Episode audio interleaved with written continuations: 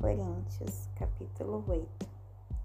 Além disso, irmãos, vos fazemos conhecer a graça de Deus concedida às igrejas da Macedônia, como em grande prova de aflição, a abundância de sua alegria e sua profunda pobreza abundou em riquezas da sua liberalidade, porque do seu poder eu vou eu dou testemunho.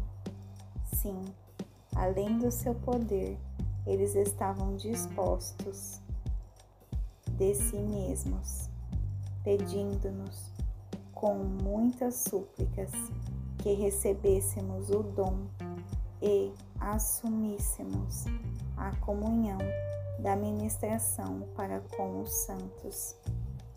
E isso eles fizeram, não como nós esperávamos, mas primeiramente a si mesmos se deram ao Senhor e a nós pela vontade de Deus.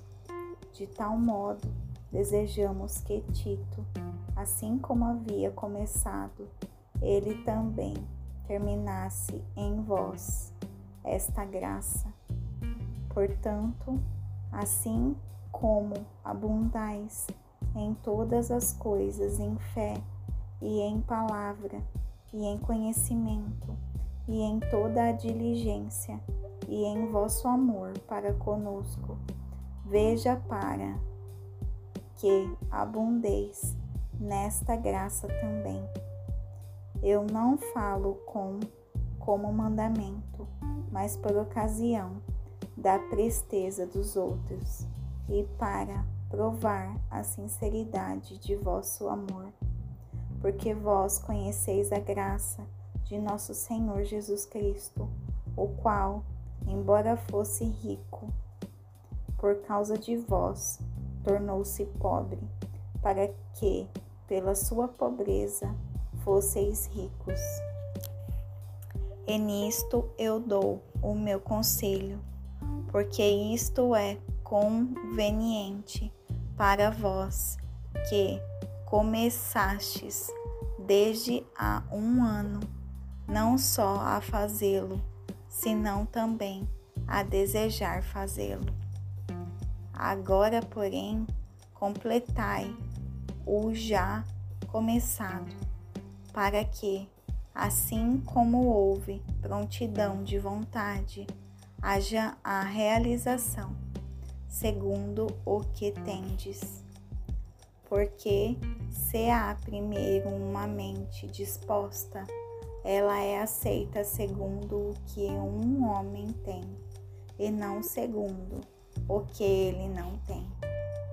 Mas não digo isso para que os outros homens sejam aliviados e vós sobrecarregados, mas para a igualdade, para que, neste tempo presente, a vossa abundância possa suprir a falta deles, para que também a sua abundância supra a vossa falta e haja igualdade, como está escrito: o que muito colheu não teve sobras, e o que pouco colheu não teve falta.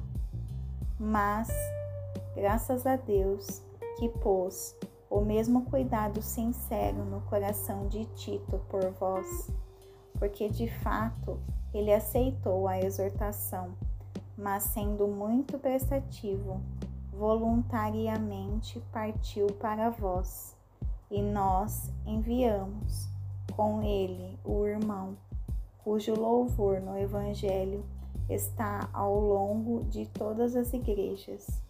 E não só isto, mas foi também escolhido pelas igrejas para viajar conosco nesta graça, que é ministrada por nós para a glória do mesmo Senhor e, e declaração de sua mente disposta, evitando isto, que algum homem nos culpe por esta abundância que é ministrada por nós, porque temos em mente as coisas honestas, não só à vista do Senhor, mas também à vista dos homens. E nós enviamos com ele nosso irmão, o qual muitas vezes já provamos ser diligente em muitas coisas, mas agora muito mais diligente pela grande confiança que eu tenho em vós.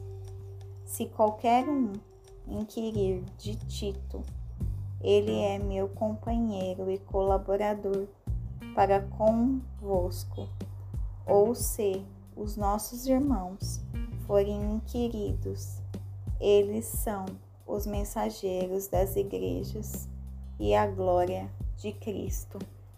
Portanto, mostre-lhes e perante as igrejas a prova do vosso amor e da nossa glória em seu favor.